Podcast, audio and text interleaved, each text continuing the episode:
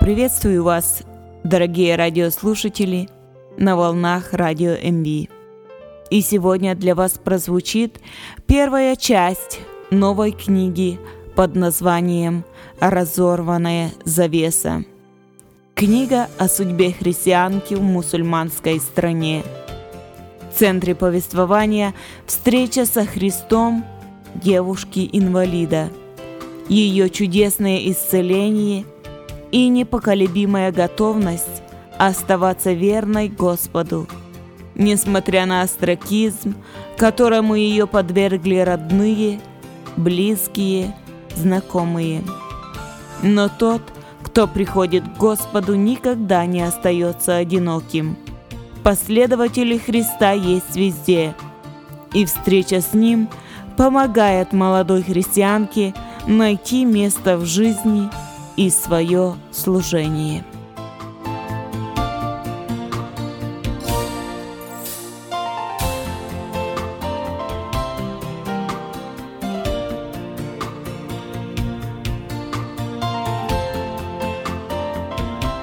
Часть первая.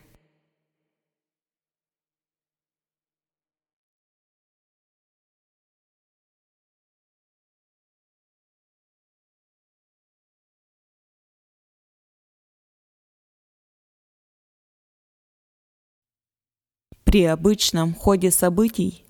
Я не поехала бы в Англию той весной 1966 -го. Я, Гульшан Фатима, младшая дочь в мусульманской семье Саедов, потомков пророка Мухаммеда по линии Фатимы, другой Фатимы, его дочери, жила в тишине и уединении в родном Пенджабе, Пакистане – не потому только, что с семи лет меня воспитывали в Бурде по строгим шиитским канонам ортодоксального ислама. Я была инвалидом и не могла даже выйти из своей комнаты без чьей-либо помощи. Мое лицо было скрыто от всех мужчин, кроме членов семьи, отца, старших братьев и дяди. Первые 14 лет жизни – мой мир ограничивался стенами нашего большого сада в Джанге, в 250 милях от Лахора. В Англию меня привез отец. Он всегда смотрел на англичан свысока, потому что они поклоняются трем богам вместо единого бога. Даже моей учительнице Розие отец не разрешал обучать меня языку неверных из опасения – что я впаду в заблуждение и отступлю от нашей веры. Потратив на родине большие деньги на мое лечение, не давшие никаких результатов, отец в надежде найти способ исцеления в Англии решился привести меня в эту страну. Он сделал это, потому что был добрым человеком и заботился о моем будущем счастье. Как мало мы знали о том, что ожидает нашу семью – когда апрельским днем приземлились в аэропорту Хитроу. Удивительно, что мне, ребенку-инвалида, самой слабой из пяти детей, суждено было сделаться сильнее других и стать камнем, сокрушившим все, что было так дорого моему отцу. Даже сейчас, в зрелом возрасте, стоит мне закрыть глаза, и образ отца возникает передо мной.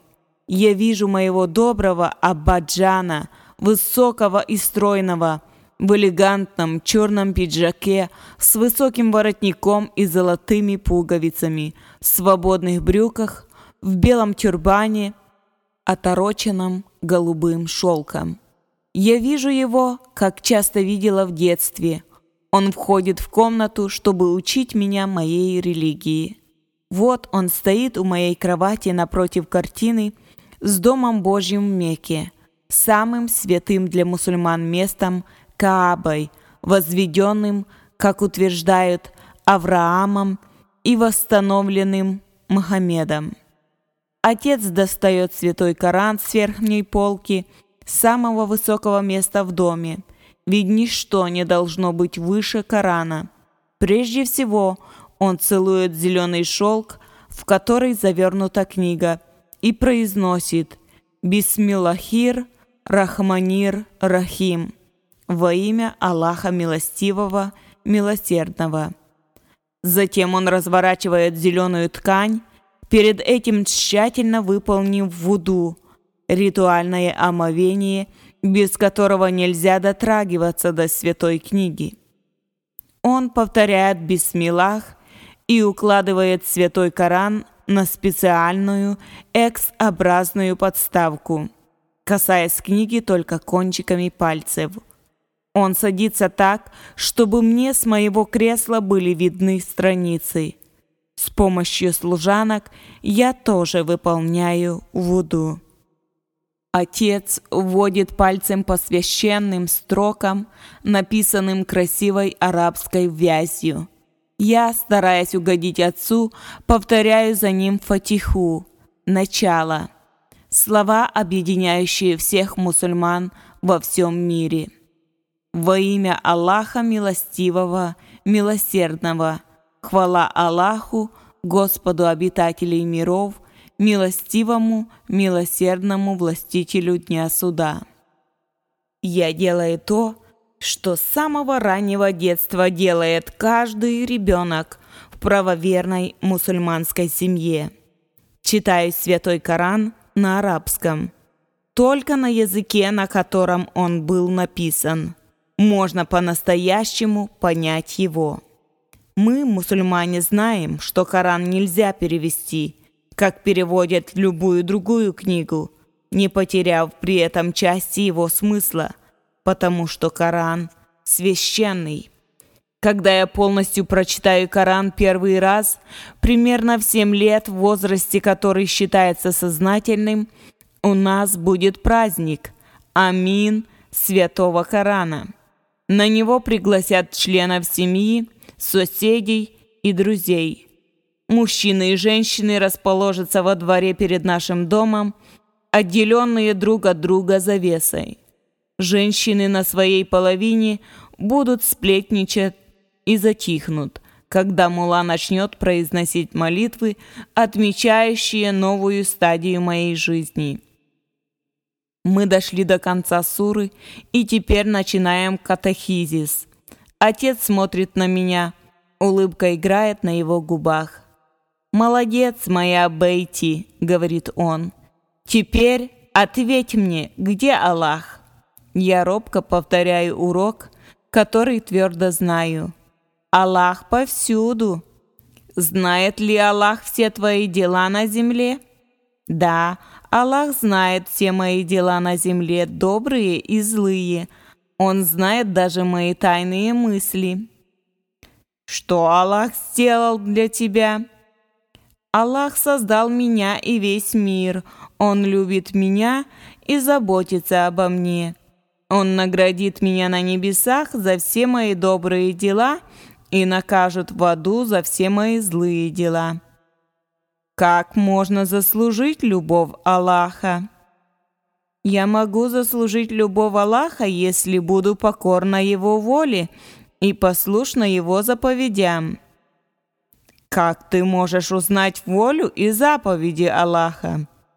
Я могу узнать волю и заповеди Аллаха из Святого Корана и традиций нашего пророка Мухаммеда. «Очень хорошо», — говорит отец. «Скажи мне теперь, о чем ты хочешь узнать? Есть ли у тебя вопросы?»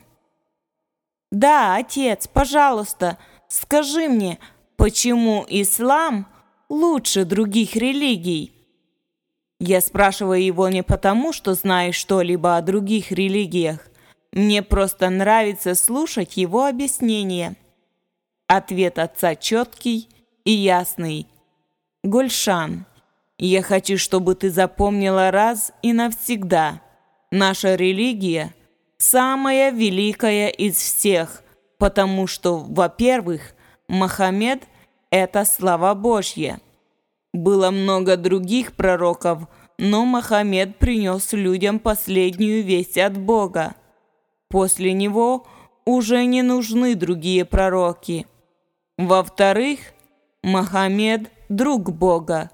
Он уничтожил всех идолов и обратил в ислам всех идолопоклонников. В-третьих, Бог дал Мохаммеду Коран после всех других святых книг. Коран – последнее Божье Слово, и мы должны быть ему послушны. Все другие книги – неполные. Я слушаю. Слова Отца отпечатываются на скрижалях моего ума и сердца. Если есть время, я прошу еще раз рассказать о картине в моей комнате. Я хочу знать, как это – совершить паломничество в святой город Мекку, которому каждый мусульманин пять раз в день поворачивается лицом, чтобы помолиться. В нашем городе мы тоже поворачиваемся в сторону Мекки когда слышим пение Муэдзина на минарете. Голос Муэдзина разносится эхом по улицам, перекрывая шум машин и базара, проникает через наши позамешанные окна на заре, в полдень, при заходе солнца и ночью. Это призыв правоверных к молитве. Первая декларация ислама. Отец объясняет мне все это. Он дважды бывал в Мекке. Первый раз один, второй раз с женой, моей мамой. Долг каждого мусульманина – совершить паломничество хотя бы раз в жизни. А лучше несколько раз, если позволяет достаток. Паломничество – пятый из пяти столбов ислама – объединяющих миллионы мусульман в разных странах и гарантирующих преемственность нашей веры. «А я побываю в Мекке, папа?» Он смеется и наклоняется, чтобы поцеловать меня в лоб. «Конечно, маленькая Гульшан, когда станешь постарше и когда...» Он не договаривает – но я знаю, что он хочет сказать, когда мы получим ответ на наши молитвы о тебе. Такие беседы с отцом научили меня преданности Богу и в приложении к религии и традициям привили мне пламенную гордость за мою родословную линию от пророка Мохаммеда через его зятя Али. Благодаря этим беседам я увидела достоинство моего отца не просто как главы нашей семьи, но и как потомка пророка, Саеда и Шаха.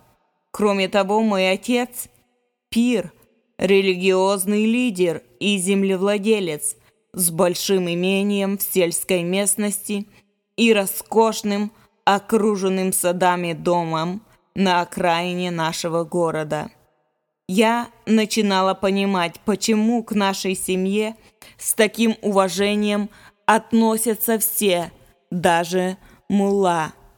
Маулви приходит к отцу с вопросами о религии, на которые сам не может ответить. Сегодня я вспоминаю годы моего вынужденного заточения и осознаю их смысл. Мой разум – и мой дух раскрывались те дни, как бутоны роз в нашем ухоженном саду под заботливым присмотром садовников. Мое имя Гульшан на урду означает «место, где растут цветы, сад». Я была чахлым растением, и отец опекал меня, как садовник. Он любил всех нас, двух сыновей Савдаршаха и Алимшаха и трех дочерей, Анис Биби, Самину и меня. Хоть я и разочаровала его тем, что родилась девочкой, а в шесть месяцев переболела тифом и стала инвалидом, отец любил меня так же, как остальных, а может и больше. Когда умирала моя мама, она дала отцу святой наказ позаботиться обо мне. «Умоляю тебя, Шахджи, не женись снова ради маленькой Гульшан». сказала она на последнем вздохе. Мама хотела защитить меня, ведь мачеха и ее дети уменьшили бы мою долю наследства, как дочери от первого брака, и стали бы плохо относиться ко мне, поскольку я больна и не замужем. Много лет назад отец дал такое обещание и держал его, живя в стране, где мужчине, согласно Корану, разрешено иметь до четырех жен, если он достаточно богат, чтобы обеспечить каждой равенство и справедливость. Таким был ничем не нарушаемый ход моей жизни до нашей поездки в Англию. Мне было 14. Поездка все изменила и стала первым звеном в цепи непредвиденных последствий. Я, конечно, не знала об этом, когда на третий день нашего пребывания в Лондоне со своими служанками Салимой и Семой ждала в номере гостиницы заключения английского врача. Отец услышал о нем еще в Пакистане, когда разыскивал специалиста, способного раз и навсегда определить мое будущее. Если меня вылечат от болезни, в младенчестве парализовавшей левую сторону моего тела, я смогу выйти замуж за двоюродного брата. Нас обручили, когда мне было три месяца от роду. Сейчас он в Мултане, в Пенджабе, ожидает известия о моем выздоровлении. Если меня не вылечат, то наше обручение расторгнут, и мой позор будет большим, чем бесчестие разведенной жены. Послышались шаги, Салима и Сема вскочили и торопливо расправили длинные головные накидки, дупатты, прикрыв ими лица. Салима одернула мою дупатту, и прикрыла лицо мне. Я лежала на застеленной кровати. Мне не было холодно, но я вся дрожала. Пришлось стиснуть зубы, чтобы они не стучали. Дверь открылась. Вошли отец и доктор. «Доброе утро», – произнес приятный, очень вежливый голос. Я не видела лица доктора Дэвида, но ощущала окружавшую его атмосферу учености и авторитетности. Сильные руки закатили мой длинный рукав и обследовали мою вялую левую руку, затем больную ногу. Прошла минута, и доктор Дэвид выпрямился. От этого нет средства. Разве только молитва, сказал он отцу. В его голосе безошибочно слышалась спокойная окончательность приговора. Я лежала и слушала. Я слышала, как английский доктор упомянул Бога. Это озадачило меня. Что он мог знать о Боге? По его доброму и сочувственному тону я поняла, что он разбивает наши надежды на мое выздоровление, но при этом указывает путь к молитве. Отец проводил доктора до двери. Вернувшись, он сказал, «Не ожидал, что англичанин посоветует нам молиться». Салима открыла мне лицо и помогла сесть. «Папа, он что, совсем ничего не может сделать?» Я не смогла скрыть дрожь в голосе. Глаза наполнились слезами. Отец погладил мою безжизненную руку. Теперь у нас только один путь. Будем стучаться в дверь небес. Поедем в Мекку, как мы и хотели. Бог услышит наши молитвы, и, может быть, мы возвратимся домой с радостью.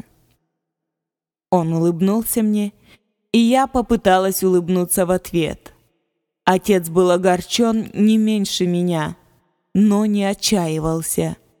В его голосе была новая надежда. Может, у Дома Божьего или у целительного источника Замзам осуществится желание наших сердец. Мы оставались в гостинице еще несколько дней, пока отец устраивал наш перелет в Джидду, аэропорт, используемый паломниками в Мекку. Он не сделал этого раньше, поскольку надеялся на лечение, которое могло быть мне назначено. Он планировал поездку на осень, накануне месяца ежегодного паломничества, чтобы после моего лечения мы отправились в Мекку воздать благодарение. В эти дни ожидания отец навещал друзей из пакистанской общины в Лондоне, а они приходили к нему. Для женщины этих семей было бы обычным делом навещать меня – но я так стыдилась своего состояния и так одичала, сидя дома, что немногие женщины решались постучать в мою дверь. Кому хотелось увидеть усохшие конечности с почерневшей кожей, морщинистой и обвисшей, с прилипшими друг к другу пальцами и мышцами, подобными желе. Мои сверстницы уже начинали мечтать о дне, когда наденут вышитые золотом красные свадебные платья – драгоценностях и с богатым приданным войдут в дома своих мужей. А я представляла свое будущее в одиночестве, без всякой надежды стать полноценной женщиной.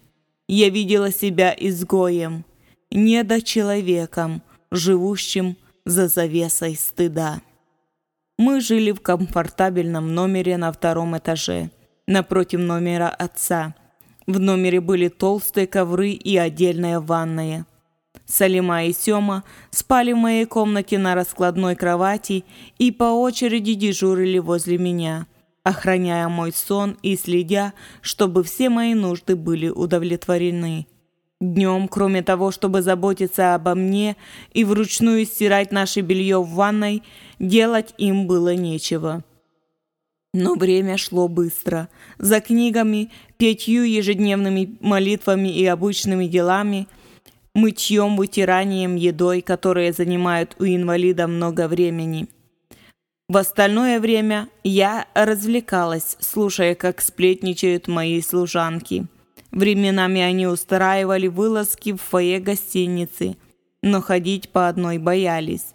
В основном они довольствовались тем, что вызирали на внешний мир из окна и сообщали мне, что видят. Они вели себя так, как типичные сельские пакистанские девушки, и это смешило меня. «Ты смотри, какой красивый город!» — говорит Салима. «Сколько людей ходят зад-вперед, а машин сколько!» Затем Сема восклицает. «Ой, Женщины ходят с голыми ногами. Как им не стыдно! Мужчины и женщины ходят вместе. Держатся за руки, целуются.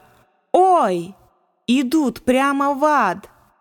С самого детства нас учили, как следует одеваться и вести себя. Мы целомудренно скрываем тело от шеи до щиколоток, шальвар-камизом – свободной туникой и брюками, собранными внизу. Вокруг шеи мы носим длинный и широкий платок из тонкой ткани – дупатту.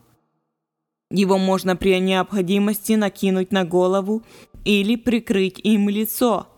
В холодное время мы закутываемся в шали – когда приходится выходить на улицу, мы надеваем бурки, длинные непроницаемые покрывала от головы до пят с прикрытой сеточкой прорезью для глаз. В такой одежде общение на улице невозможно. Способность видеть и слышать ограничена. В то время, о котором я сейчас рассказываю, никто из нас не ставил под сомнение правила, по которым мы жили. Более того, Нарушение обычаев представлялось нам чем-то ужасным. За завесой мы чувствовали себя в безопасности. Мы иногда могли взглянуть из-за нее на мир, но мир никогда не видел нас.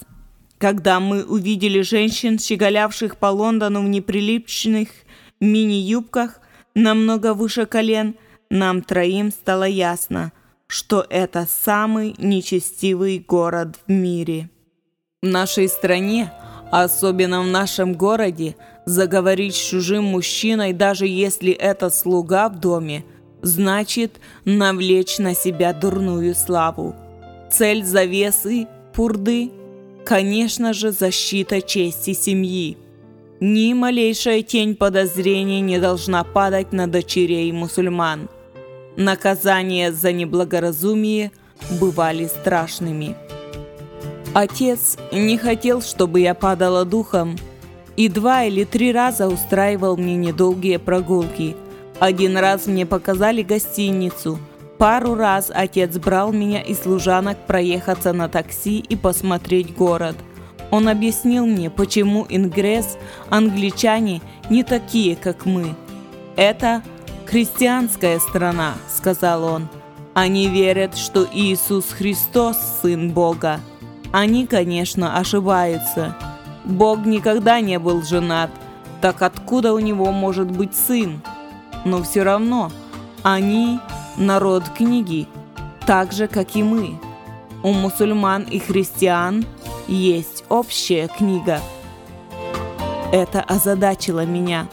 Как могло получиться, что у нас общая книга, а они так отличаются от нас? «У них есть свобода делать многие вещи, которых мы не делаем», — сказал отец. «У них есть свобода употреблять в пищу свинину и пить спиртное. Между мужчинами и женщинами нет дистанции. Они живут вместе вне брака, а дети, когда вырастают, не уважают старших. Но они хорошие люди, обязательные и с хорошими принципами. Если что-нибудь обещают – делают не так, как азиаты. Отец хорошо знал, о чем говорит. Он много работал с иностранцами, когда экспортировал хлопок, который выращивал в Пакистане. Наши религии отличаются, но они человечные и учат сочувствию, заключал он. Я размышляла о противоречиях ингресс – людей, которых их книга привела к такой свободе, живущих в спокойной зеленой стране, орошаемой частыми дождями. Но ведь наши книги связаны между собой. Где же ключ к различиям между нами? Эти мысли были слишком глубоки для девочки 14 лет. Я отогнала их от себя и стала размышлять о том, как мы отправимся на паломничество.